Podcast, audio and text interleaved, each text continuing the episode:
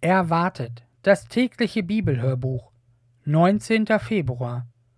Alle Bibelstellen gelesen aus der Gute Nachricht Bibel, veröffentlicht mit dem Copyright der Deutschen Bibelgesellschaft.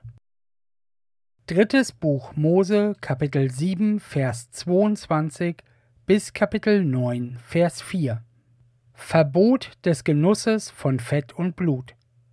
Für das ganze Volk erhielt Mose vom Herrn die Anweisung, Ihr dürft keinerlei Fett essen, weder vom Rind noch vom Schaf noch von der Ziege. Fett von verendeten oder gerissenen Tieren dürft ihr für alle möglichen Zwecke verwenden, aber auf keinen Fall essen. Wer von dem Fett eines Tieres isst, das dem Herrn als Opfer dargebracht werden kann, hat sein Leben verwirkt und muss aus seinem Volk ausgestoßen werden. Genauso wenig dürft ihr Blut essen, weder von Vögeln noch von anderen Tieren, das gilt für euch an allen euren Wohnsitzen. Auch wer Blut isst, hat sein Leben verwirkt und muss aus dem Volk ausgestoßen werden. Der Anteil der Priester.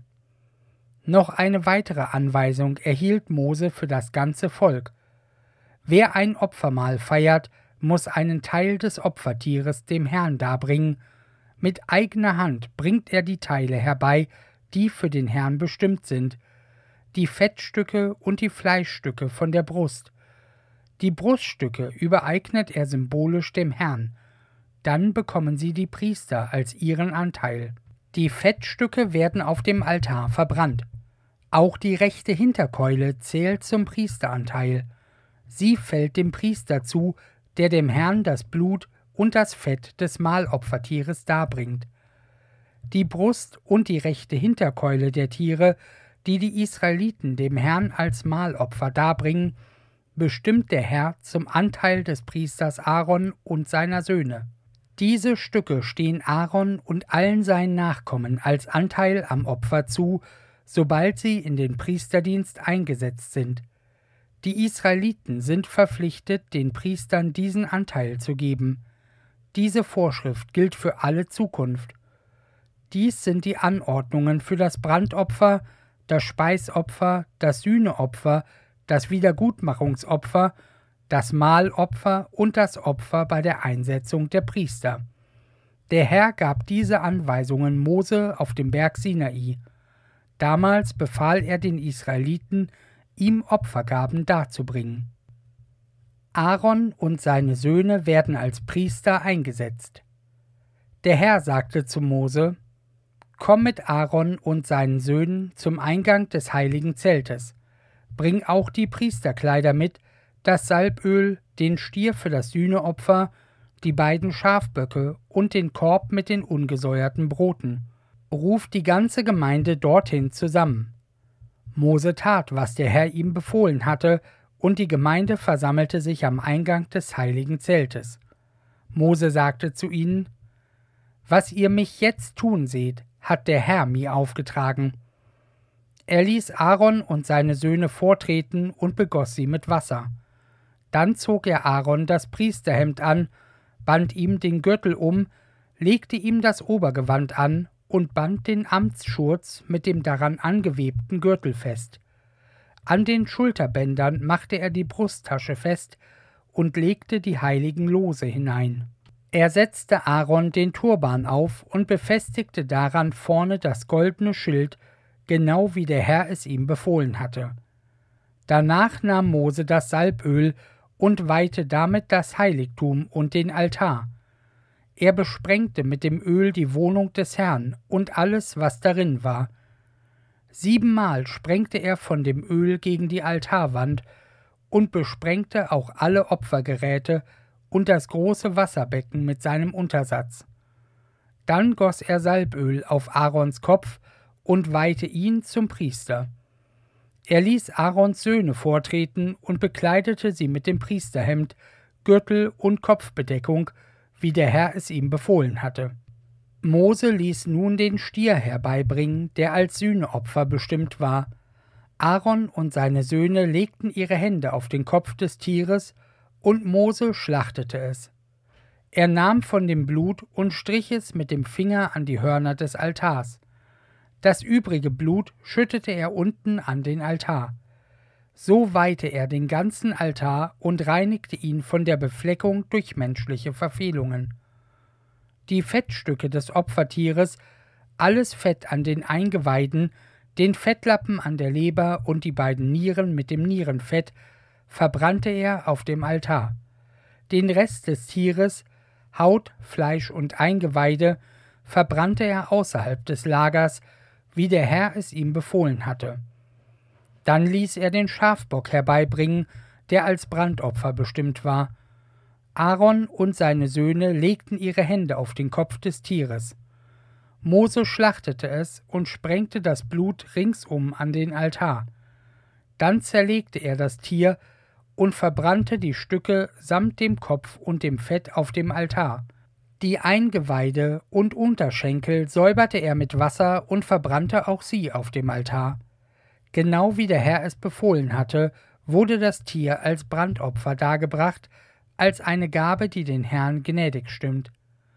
Dann ließ Mose den zweiten Schafbock bringen, der als Opfer zur Einsetzung der Priester bestimmt war. Aaron und seine Söhne legten ihre Hände auf den Kopf des Tieres und Mose schlachtete es. Er nahm etwas von dem Blut und betupfte damit Aarons rechtes Ohrläppchen, seinen rechten Daumen und seine rechte große Zehe. Dann ließ er die Söhne Aarons vortreten und betupfte auch bei ihnen das rechte Ohrläppchen, den rechten Daumen und die rechte große Zehe mit Blut. Das übrige Blut sprengte er ringsum an den Altar. Darauf nahm er den Fettschwanz, die übrigen Fettstücke, die Nieren und dazu die rechte Hinterkeule. Aus dem Korb mit den ungesäuerten Broten, der vor dem Altar stand, nahm er ein gewöhnliches Ringbrot und ein solches, das mit Öl zubereitet war, sowie ein Fladenbrot. Er legte die Brote auf die Fettstücke und auf die Keule und gab alles zusammen Aaron und seinen Söhnen in die Hände. Diese boten es dem Herrn dar. Darauf nahm Mose ihnen alles wieder aus den Händen, legte es auf den Altar und verbrannte es wie zuvor das Brandopfer. So wurde es ein Einsetzungsopfer, wie es den Herrn gnädig stimmt. Dann nahm Mose die Bruststücke und übereignete sie symbolisch dem Herrn. Der Herr hatte bestimmt, dass dieser Teil des Einsetzungsopfers Mose gehören sollte. Danach nahm Mose noch einmal Salböl und etwas Blut vom Altar und sprengte beides auf Aaron und seine Söhne sowie auf deren Kleider. So weihte er sie und ihre Kleider. Dann sagte Mose zu Aaron und seinen Söhnen, Kocht das Fleisch des zweiten Schafbocks am Eingang zum heiligen Zelt. Esst es dort zusammen mit dem Opferbrot aus dem Korb. So hat es der Herr mir befohlen. Was von dem Fleisch und Brot übrig bleibt, müsst ihr verbrennen. Solange die Einsetzungsfeier dauert, dürft ihr euch nicht vom Eingang des Zeltes entfernen, sieben Tage lang. Der Herr hat angeordnet, die Opfer des heutigen Tages an den folgenden Tagen zu wiederholen, damit eure Schuld weggenommen wird. Bleibt also sieben Tage und Nächte lang am Eingang des heiligen Zeltes. Wenn ihr diese Anweisung nicht befolgt, müsst ihr sterben. So hat der Herr es mir befohlen. Aaron und seine Söhne taten alles, was der Herr durch Mose angeordnet hatte.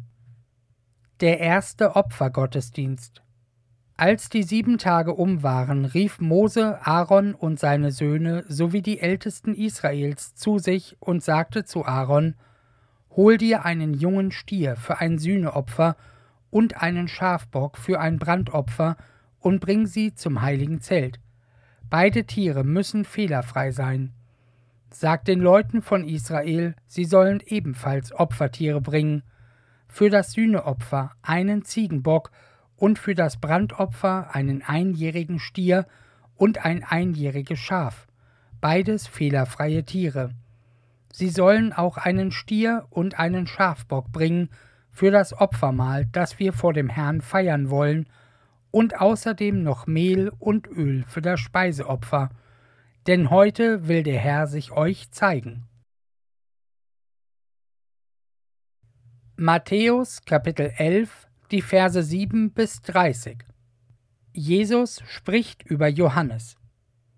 Als die Abgesandten des Täufers wieder gegangen waren, fing Jesus an, zu der Menge über Johannes zu sprechen.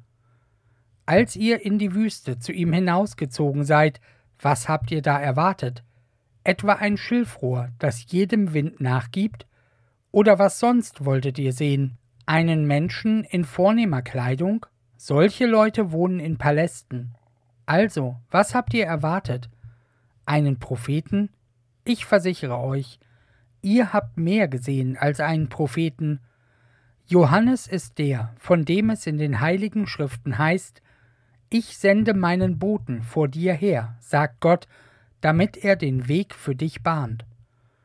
Ich versichere euch, der Täufer Johannes ist der bedeutendste unter allen, die je von einer Frau geboren wurden, aber der geringste, der zu Gottes neuer Welt gehört, ist größer als er. Als der Täufer Johannes auftrat, hat Gott angefangen, seine Herrschaft aufzurichten. Aber bis heute stellen sich ihr Feinde in den Weg. Sie hindern andere mit Gewalt daran, sich dieser Herrschaft zu unterstellen. Das Gesetz und alle Propheten bis hin zu Johannes haben angekündigt, was jetzt geschieht. Und ob ihr es wahrhaben wollt oder nicht. Johannes ist tatsächlich der Prophet Elia, dessen Kommen vorausgesagt war. Wer Ohren hat, soll gut zuhören. Mit wem soll ich die Menschen von heute vergleichen? Sie sind wie die Kinder, die auf dem Marktplatz spielen. Die einen werfen den anderen vor, wir haben euch Hochzeitslieder gespielt, aber ihr habt nicht getanzt. Wir haben euch Trauerlieder gesungen, aber ihr habt nicht geweint. Johannes ist gekommen, aß nicht und trank nicht, und die Leute sagen, er ist von einem bösen Geist besessen. Der Menschensohn ist gekommen, isst und trinkt, und sie sagen, seht ihn euch an, diesen Vielfraß und Säufer, diesen Kumpan der Zolleinnehmer und Sünder, aber die Weisheit Gottes wird bestätigt durch die Taten, die sie vollbringt. Wer nicht hören will. Dann begann Jesus mit harten Worten über die Orte zu sprechen, in denen er die meisten Wunder getan hatte, denn die Menschen dort hatten sich nicht geändert. Weh dir, Korazin, weh dir, Bethsaida, wenn in Tyrus und Sidon die Wunder geschehen wären, die bei euch geschehen sind, die Leute dort hätten schon längst den Sack umgebunden, sich Asche auf den Kopf gestreut und ihr Leben geändert. Ich versichere euch, am Tag des Gerichts wird es den Bewohnern von Tyrus und Sidon besser ergehen als euch. Und du, Kapharnaum, meinst du, du wirst in den Himmel erhoben werden? In den tiefsten Abgrund wirst du gestürzt. Wenn in Sodom die Wunder geschehen wären, die bei dir geschehen sind, dann würde es heute noch stehen. Ich versichere dir, am Tag des Gerichts wird es Sodom besser ergehen als dir. Jesus und der Vater Einladung zu erfülltem Leben. Danach rief Jesus Vater, Herr über Himmel und Erde, du hast angefangen, deine Herrschaft aufzurichten, das hast du den Klugen und Gelehrten verborgen, aber den Unwissenden hast du es offenbar gemacht. Dafür preise ich dich. Ja, Vater, so wolltest du es haben. Mein Vater hat mir alle Macht übergeben. Niemand kennt den Sohn, nur der Vater, und niemand den Vater, nur der Sohn, und die, denen der Sohn ihn offenbaren will. Ihr plagt euch mit den Geboten, die die Gesetzeslehrer euch auferlegt haben. Kommt alle zu mir, ich will euch die Last abnehmen. Ich quäle euch nicht und sehe auf niemand herab. Stellt euch unter meine Leitung und lernt bei mir, dann findet euer Leben Erfüllung. Was ich anordne, ist gut für euch, und was ich euch zu tragen gebe, ist keine Last. Psalm 37, die Verse 12 bis 29 Wer Gott missachtet, schmiedet Pläne, zähneknirschend und voller Hass, um denen zu schaden, die Gott gehorchen. Der Herr aber lacht über seine Feinde, er weiß, der Tag der Abrechnung kommt. Die Bösen haben das Schwert gezogen, den Bogen haben sie schon gespannt. Sie wollen die Armen und Wehrlosen töten, alle, die ein ehrliches Leben führen. Doch das Schwert dringt ihnen ins eigene Herz, und ihre Bogen werden zerbrochen. Arm sein, aber mit Gott leben, ist besser als aller Reichtum der vielen, die gegen Gott leben. Denn der Herr zerbricht die Macht seiner Gegner, doch seine Getreuen macht er stark. Der Herr sorgt täglich für die, die sich in allem nach ihm richten. Was er ihnen geben will, bleibt für immer ihr Besitz. In Unglückstagen enttäuscht er sie nicht, in Zeiten der Hungersnot macht er sie satt. Doch seine Feinde kommen um, die Bösen verschwinden wie die Pracht der Wiesen, sie gehen in Rauch auf und verwehen. Wer Gott missachtet, muss ständig borgen, und zurückzahlen kann er nicht. Doch wer Gott gehorcht, kann freigebig helfen. Menschen, die Gott segnet, besitzen das Land, doch wer unter seinem Fluch steht, kommt um. Der Herr hat Freude an einem redlichen Menschen und lenkt alle seine Schritte. Er mag fallen, aber er stürzt nicht zu Boden, denn der Herr hält ihn fest in der Hand. Ich habe ein langes Leben hinter mir, nie sah ich Menschen von Gott verlassen, die ihm die Treue halten, und nie ihre Kinder auf der Suche nach Brot. Alle Tage können sie freigebig leihen, und an ihren Kindern zeigt sich Gottes Segen. Kehr dich vom Bösen ab und tu das Gute, dann ist dir dein Wohnplatz für immer sicher. Denn der Herr liebt das Recht und verlässt die Seinen nicht, die ihm treu bleiben. Für alle Zeiten beschützt er sie. Aber die Nachkommen der Feinde Gottes kommen um. Den Gehorsamen wird das Land gehören, sie dürfen für immer darin wohnen. Sprüche Kapitel 10 Vers 5 Wer gescheit ist, erntet, wenn das Korn reif ist. Wer die Erntezeit verschläft, verdient Verachtung.